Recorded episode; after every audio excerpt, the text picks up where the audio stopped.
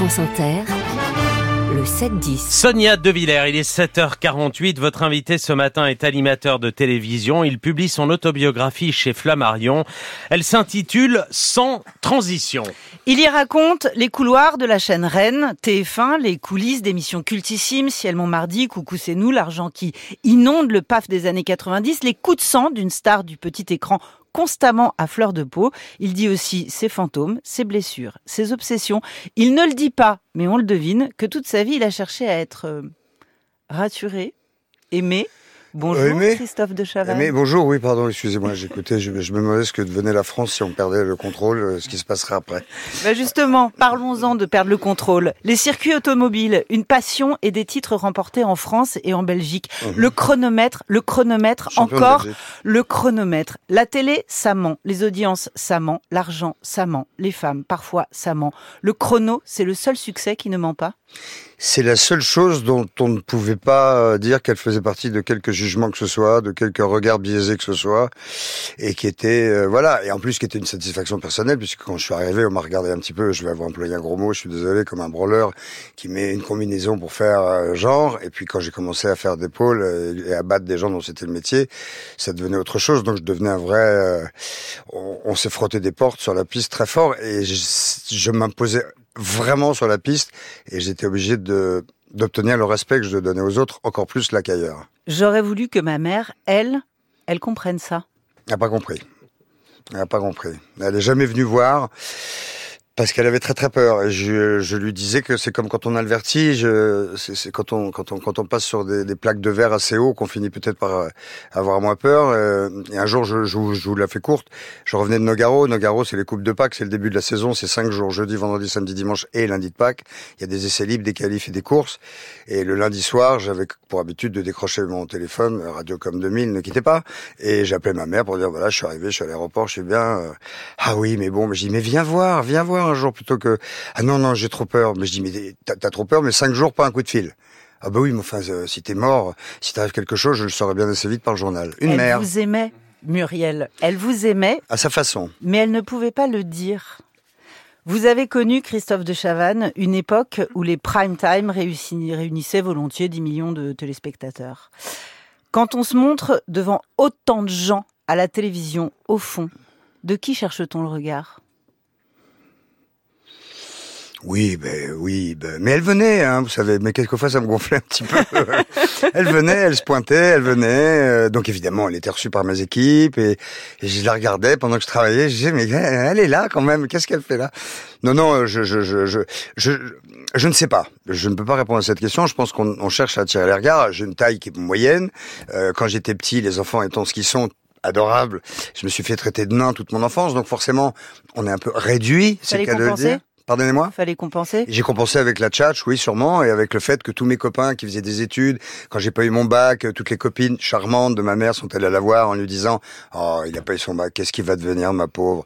Et je lui disais « T'inquiète, le jour où je vais trouver un truc, je vais y aller, euh, je vais y aller à fond. » Alors après, elle, elle envoyait des articles de journaux à ses copines. Mais pour comprendre, la télévision, 40 ans de télévision, Christophe de Chavannes, la télévision, c'est un shoot d'amour ou c'est un shoot d'ego? Non, moi j'aime profondément mon métier, avant tout. Mm. Puis ça va, l'ego, euh, c'est bon. hein, je crois que j'ai eu ma, j'ai j'ai eu ma rasade, comme dirait l'autre. Donc je m'en fous. Je Bah- suis très content quand on me reconnaît dans la rue, mais je suis surtout très content d'avoir un regard bienveillant. Voilà. Donc ça veut dire que quand Moujotte m'a dit un jour, va-t'en, tu vois bien que le public ne veut plus de toi, mets-toi au vert. Moi, je voyais dans le regard des gens. Ils avaient pas envie de me jeter des cailloux, donc je n'y croyais pas en fait à ça, et j'ai eu raison, parce que je sais pas si je suis revenu plus costaud, mais à chaque fois je suis revenu. Vous êtes revenu et là, après une période de creux, vous, il est revenu l'applaudimètre tous les samedis soirs sur France 2 Mhm. avec Léa Salamé. Dans quelle époque Un il beau fait, hasard. Il fait du bien ce shoot là. Mais oui. Après ça, on se sent quoi? On se sent rassuré, on se sent rassasié. Ou il manque toujours quelque chose? Ah oui, mais alors quand il manque quelque chose, là, on est dans le domaine de l'analyse. Après, euh, c'est autre chose. C'est, euh, c'est pas rêver à prendre son kiff. Pas, enfin, voilà, ma, ma mère, était quelqu'un, ça, on appelle ça un peu de l'hystérie en psychanalyse. C'était quelqu'un qui a un peu de mal à prendre du bonheur et, et à sourire quand il fallait et à dire les mots d'amour quand il le fallait. L'hystérie, c'était au 19e siècle. En psychanalyse, aujourd'hui, on n'appelle plus ça de l'hystérie. On appelle ça comment? C'est un long sujet. On en parlera alors. avec plaisir. Oui, alors moi, j'avais des très très vieux psychanalystes alors. Vous en avez fait 20 ans de la psychanalyse. Oui, enfin, entrecoupé, hein. Vous allez encore Tu en faire. euh, tu vois le résultat dramatique, ça, hein, vous, vous voyez. allez encore en faire Ouais, ouais. 10 minutes. Euh, vous allez encore en faire 10 minutes. D'où vous vient ce goût pour les personnes borderline? Le succès de Ciel Montmardi, vous le devez aussi à des voyous, à des menteurs, à des manipulateurs, à des gourous, à des révisionnistes, à des extrémistes. Euh, mon goût pour les révisionnistes est très mesuré. hein. Oui. D'accord. Non, mais le reste est plus amusant. Hmm. Voilà, ça, ce n'est pas drôle. Non, mais ce qui vous amusait, c'était de mettre du pas drôle sur un plateau. Non, les révisionnistes, il avait absolument interdiction de s'exprimer. Totalement. Parole d'homme. Bon, ben, un homme n'a pas toujours. euh, D'ailleurs, Patrick Lelay disait, moi, je, je, dis, mais en fait, tu m'as promis ça, tu peux pas me faire ça, on peut pas s'arrêter maintenant, on a un contrat, tu m'as donné ta parole. Oui, j'ai qu'une parole, c'est pour ça que je la reprends. D'accord.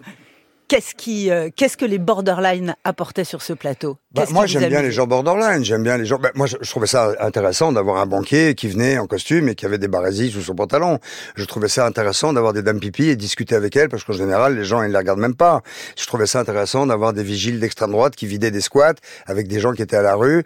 Euh, tout ça commandité par des, des sales cons promoteurs qui avaient quatre murs secs tout pourris. Enfin, je veux dire, j'ai j'ai toujours été intéressé.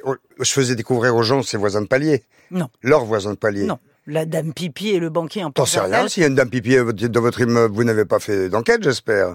Alors donc, euh, si, c'est votre... C'était évidemment pas la télévision de monsieur et madame tout le monde. C'est une expression C'était une télévision. nouvelle on- qui donnait la parole à des gens qui ne l'avaient jamais eue.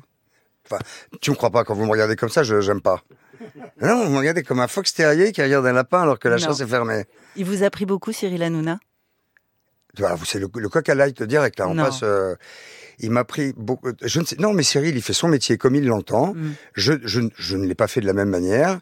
Euh, je ne demandais pas à mes chroniqueurs s'ils aimaient ou pas telle émission. Je ne demande pas à mes chroniqueurs si oui, non, euh, il faut être pour ou contre euh, l'hydroxychloroquine et Monsieur Raoult. Les son- je- voilà, chacun fait son métier comme il veut. Et c'est surtout qu'on a une petite trentaine d'années d'écart euh, dans les émissions. Donc la société de l'époque était quand même un poil plus tendre ou moins dure que celle d'aujourd'hui. Vraiment? Ah ouais.